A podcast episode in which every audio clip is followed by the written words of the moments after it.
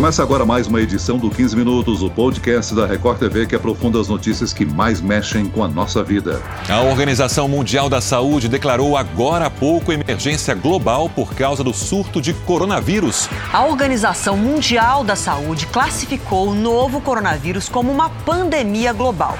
O avanço do coronavírus faz a OMS declarar pandemia. A Organização Mundial de Saúde afirmou que a pandemia continua acelerando no planeta planeta. Nessa semana, exatamente um ano, o mundo registrava oficialmente o primeiro caso de uma nova variação do coronavírus, algo que nossos corpos e a medicina não estavam preparados. Posteriormente, a doença ocasionada pela contaminação do vírus recebeu um nome: Covid-19.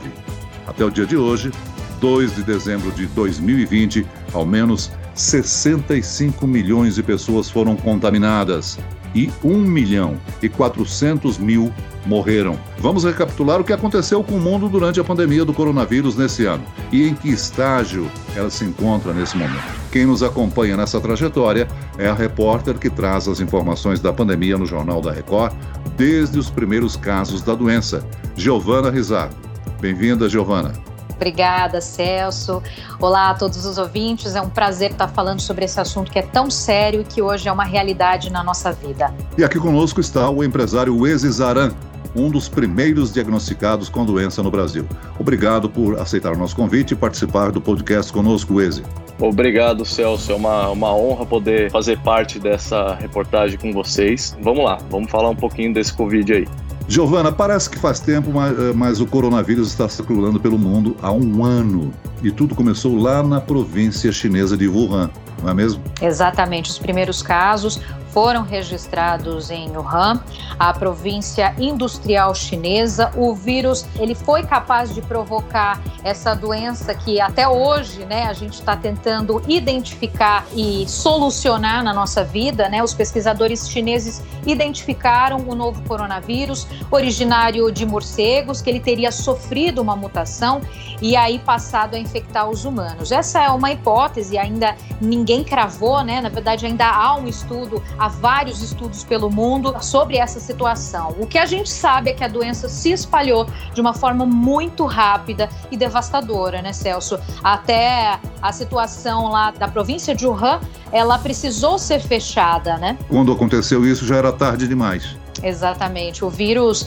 ele se espalhou por todo o mundo. Especialistas criticam a demora no país em relatar os primeiros casos de uma forma mais imediata e também a lentidão, né, para esse fechamento de fronteiras para tentar conter a disseminação do vírus. Essa foi uma situação que Uh, muitos especialistas dizem que a, a, China omitiu, ou pelo menos estava tentando ver se conseguiria controlar a situação do país antes de noticiar que havia aí o coronavírus. Inclusive, no caso dos outros países, né, que se espalharam aí, a gente só ficou sabendo realmente da letalidade desse vírus quando chegou na Itália, né, em que a gente acabou noticiando aí, infelizmente, muitas mortes de idosos, um país extremamente idoso, né, com muitos idosos, foi muito difícil de ter atendimento. Nem todo mundo tinha a possibilidade de ser atendido. A prioridade, inclusive, era para os jovens que também estavam sendo contaminados. Então foi uma situação de terror. Isso aqui no Ocidente aconteceu por volta de fevereiro, não é isso? Exatamente. No finalzinho, aliás, de fevereiro, começo de março. Foi quando a Itália, como eu disse, se viu numa situação de descontrole, até porque, como eu disse, os chefes de Estado ainda não acreditavam tanto na potência dessa doença, eh, na forma como ela agiria, né? Então, os leitos de UTI, vamos relembrar aqui, estavam completamente lotados, ninguém saía de casa em vários países da Europa e principalmente eh, na Itália. Foi um momento de muito pânico quando uh, nós víamos essa essa, notícia, e inclusive os nossos correspondentes, né, Celso, que estavam na Europa e que começavam a trazer essa notícia, tanto da Espanha, do Reino Unido, da Itália, quer dizer, ninguém conseguia controlar o vírus. Bem, até aí os países da América Latina ainda não estavam aplicando as medidas rígidas de restrição à entrada de estrangeiros ou residentes que vieram do exterior. Isso vale também para o Brasil, né? Pois o primeiro caso de Covid-19 no país foi em 26 de fevereiro, com registro seu no JR, né? É isso mesmo, Celso. Especialistas falavam da vantagem que a América do Sul tinha em relação à estação do ano e também em relação às medidas que poderiam ser estudadas né, para evitar as mortes e a transmissão aqui no Brasil. Mas no carnaval, antes mesmo do carnaval, né, num período ali próximo ao carnaval, esse paciente, eu me lembro muito bem, porque eu estava de plantão e a gente teve que noticiar, era uma pessoa, um homem de 61 anos que estava na Itália, ele veio, passou pelo aeroporto, chegou aqui no Brasil, na capital paulista, onde foi o primeiro caso registrado, e essa pessoa passou por atendimento em um hospital particular, daí foi confirmado, e na época, inclusive, teve uma contraprova que a gente chamava, né, de tão novo que era o vírus, uh, eu me lembro que, uh, num primeiro momento, esse hospital particular passou para o Adolfo Lutz, que era um especialista em relação às doenças, né, à contaminação, e eles cravaram realmente que esse vírus estava no Brasil. Wesley, aí nós chegamos na sua história. Você e a sua namorada foram um dos primeiros brasileiros contaminados com o coronavírus, não é mesmo? Eu imagino que você lembra exatamente quando foi, né? Lembro, foi no dia 11 de março que eu comecei a sentir os sintomas, né? Claro, e depois eu fui voando para o hospital fazer o exame. E no dia seguinte, no período da tarde, eu já tinha confirmação que eu estava com Covid-19. Você veio do exterior? Você esteve no exterior? Não, não, muito pelo contrário. Eu estava no Rio de Janeiro, estava eu minha namorada, um grupo de amigos. Tinha muito estrangeiro por lá, como o que eu estava. Tinha pessoas do, de Nova York, pessoas da China, pessoas da Itália, né? Rio de Janeiro é um lugar turístico, então a gente imagina que tenha muito turista aí de fora do país. E nesse momento, o nosso conhecimento da doença era muito baixo ainda. Você recorda quais foram as orientações que te foram passadas, os sintomas que você sentiu? Como é que era o clima naquele momento? Clima de tensão, né? Porque hoje a gente tem muita informação do Covid, né? Antes a gente não sabia nada, sempre viu uma informação aqui que era uma coisa, ali que era outra coisa. Então era muito complicado, né? Uh, os sintomas, eu só não, não, não, fiquei entubado no hospital, né? Esse era o meu maior medo, mas todo dia eu, eu dormia falando, meu Deus, será que agora, é, no bom português, o bicho vai pegar, né? Fiquei preocupado, porque aqui em casa tem minha mãe, ela não, não é idosa, mas eu tenho medo, obviamente, minha mãe, tem meu pai, então eu estava preocupado com essas pessoas. Me isolei, tranquei o quarto, fiquei 14 dias no meu quarto sem só recebendo comida, era basicamente isso. Tomava banho, comia e trabalhava, não, não passava muito disso. Qual a reflexão que ficou? Você foi uma das primeiras pessoas que pegou esse vírus, disse que o medo realmente bateu.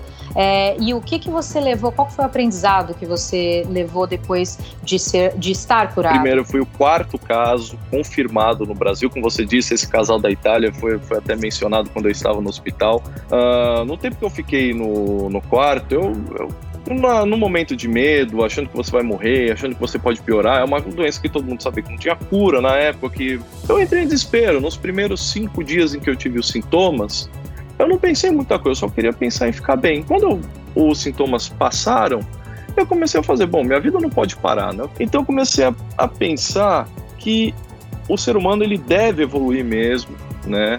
É, esse, a gente tem que aproveitar essa tecnologia que a gente tem do, do das reuniões, né? Poupar o tempo, é, aproveitar mais o tempo em casa. Eu adoro ficar com meus pais, então até hoje. A lição que eu levo é curtam bastante a família de vocês, cuidem bem, né? Fiquem com a família, curtam, porque a gente nunca sabe o que pode acontecer, né? Eu entrei numa situação de desespero que eu não quero passar nunca mais. Foi no final de março, né, Giovana, que o governo restringiu a entrada de estrangeiros em solo brasileiro e, e começaram as construções dos hospitais de campanha. Foi isso mesmo. Vários hospitais de campanha foram construídos. Ainda na época, 30 mil kits de testes da Covid foram distribuídos para os estados. Eu me lembro que era uma corrida pelos testes de coronavírus, porque os países não conseguiam o suficiente, né? E foi um momento muito difícil, porque as empresas não conseguiam produzir também o suficiente. Era é uma, era uma situação é, de pouco estoque de tudo, né? De medicamentos, de principalmente de equipamentos hospitalares. Foi uma situação muito difícil. Agora, em 11 de março, que a Organização Mundial da Saúde declarou realmente a pandemia de coronavírus. Esse foi é, um dia muito, muito marcante, né, Celso? Sem dúvida. Nós tivemos a, a, o registro de muitos casos, um colapso que ocorreu em Manaus, enquanto aqui em São Paulo ganhou hospital campanha no Pacaembu e também no Morumbi, né? O Hospital do Ibirapuera, por exemplo, ficou aberto até o final de setembro. Ele foi o último a ser fechado em São Paulo após a queda de casos. O pico da pandemia no Brasil foi em julho. Foi, foi em julho que aconteceu esse, esse pico. O Brasil contabilizava mais de 2 milhões e meio de casos de Covid, 92 mil mortes, infelizmente, pela doença. E a partir de julho, os números se mantiveram de uma forma que os especialistas chamam de platô uma média diária uh, de casos constantes, mas ainda muito alto. Os casos vieram diminuindo, nós entramos na flexibilização, mas agora vem aí o aumento novamente dos casos, né? Exatamente. Passamos pela flexibilização, várias cidades grandes. Começou na capital, principalmente, eh, a transmissão por conta mesmo da economia ser mais movimentada, pelo número de aeroportos que tem nas capitais, em grandes cidades, né? E aí a flexibilização precisou ser adotada. E aí, nesse momento, nós temos cidades como Rio de Janeiro, São Paulo e Curitiba que registram um aumento significativo de casos, forçando uh, o governo, os governos estaduais a restringirem né, a flexibilização, voltarem ao patamar anterior. Agora, Giovana, sobre esse aumento é interessante nós mostrarmos a discussão da possível segunda onda da doença. Nós conversamos aqui no podcast com Estevão Urbano, ele é diretor da Sociedade Brasileira de Infectologia ele nos disse que esse termo é muito discutido dentro da própria comunidade médica, porque uns acreditam que não existe uma segunda onda, que na verdade essa pandemia passará por diversos altos e baixos até que nós tenhamos a solução definitiva para a doença. Com certeza, Celso, essa solução é a única, a única que seria definitiva, realmente, como você disse, né? A Rússia já avisou, já comunicou à OMS que está iniciando a vacinação da população. Essa foi uma vacina que causou uma certa polêmica, porque o país é, trouxe poucos dados para o mundo, né, de como que estava sendo feito esse estudo, de que maneira eles estavam é, fazendo os testes na primeira e na segunda fase, que visam a segurança para as pessoas, para os pacientes na hora da aplicação, né? O Reino Unido, a boa notícia, é, inclusive de hoje, né, Celso, é que o Reino Unido já uh, levantou a mão aí dizendo que a partir da semana que vem deve começar a vacinação no país. A Pfizer é a, a farmacêutica que conseguiu a, a, liberação, a autorização da agência do país, né, para que essa vacinação pudesse ser feita de uma forma segura, com os testes concluídos, uh, não é mesmo? Então, assim, hoje uh, temos uma luz no fim do túnel. É, nós estamos... depois de um ano, né, Celso? Nós estamos aí com uma onda de boas notícias com relação à vacina, né? O que a gente tem ouvido de especialistas que a gente tem entrevistado aqui no podcast é que isso não significa que a pandemia, depois da vacina, pode acabar tão cedo. Exatamente. esses especialistas, né, a gente também na reportagem ouve bastante, eles dizem que é difícil que para a população em geral seja esteja disponível já neste ano, né? Vai ser de uma forma muito gradual e cuidadosa que vai ter a aplicação, até porque a produção da vacina ela não é infinita, ela existe uma capacidade né, das empresas de fazerem essa produção. No caso do Instituto Butantan, eles estão fazendo a ampliação da fábrica da vacina, então é, vamos esperar, né, Celso? Eu acho que o mais importante por enquanto é ouvir essas notícias, ficar contente com essa situação, mas não sair é, simplesmente indo em bares, restaurantes de uma forma ingênua, né? De que tudo já está resolvido e, e, que não vai levar o vírus para casa de novo. Agora, o Waze, nós vimos até aqui a trajetória do vírus que foi longa, muita coisa que a gente até esquece que aconteceu ao longo desses meses. Nós temos que continuar nos cuidando, protegendo uns aos outros e torcendo por notícias boas o quanto antes, não é mesmo? Exatamente, como, como a Giovana disse, né? Tem muita. A gente está muito esperançoso nessa vacina. Como a Giovana também disse, né? O pessoal não pode ficar desleixado e achar que pode ir para bar, restaurante direto, né? Você se expõe bastante. Não é nem por você, é para o pessoal ao redor, né? Você entra em contato com pessoas aí constantemente nas ruas. Muito bem, nós chegamos ao fim dessa edição do 15 Minutos. Eu quero agradecer a participação do empresário Eze Zaran, um dos primeiros contaminados pelo coronavírus aqui no Brasil. Obrigado, Eze, pela sua participação.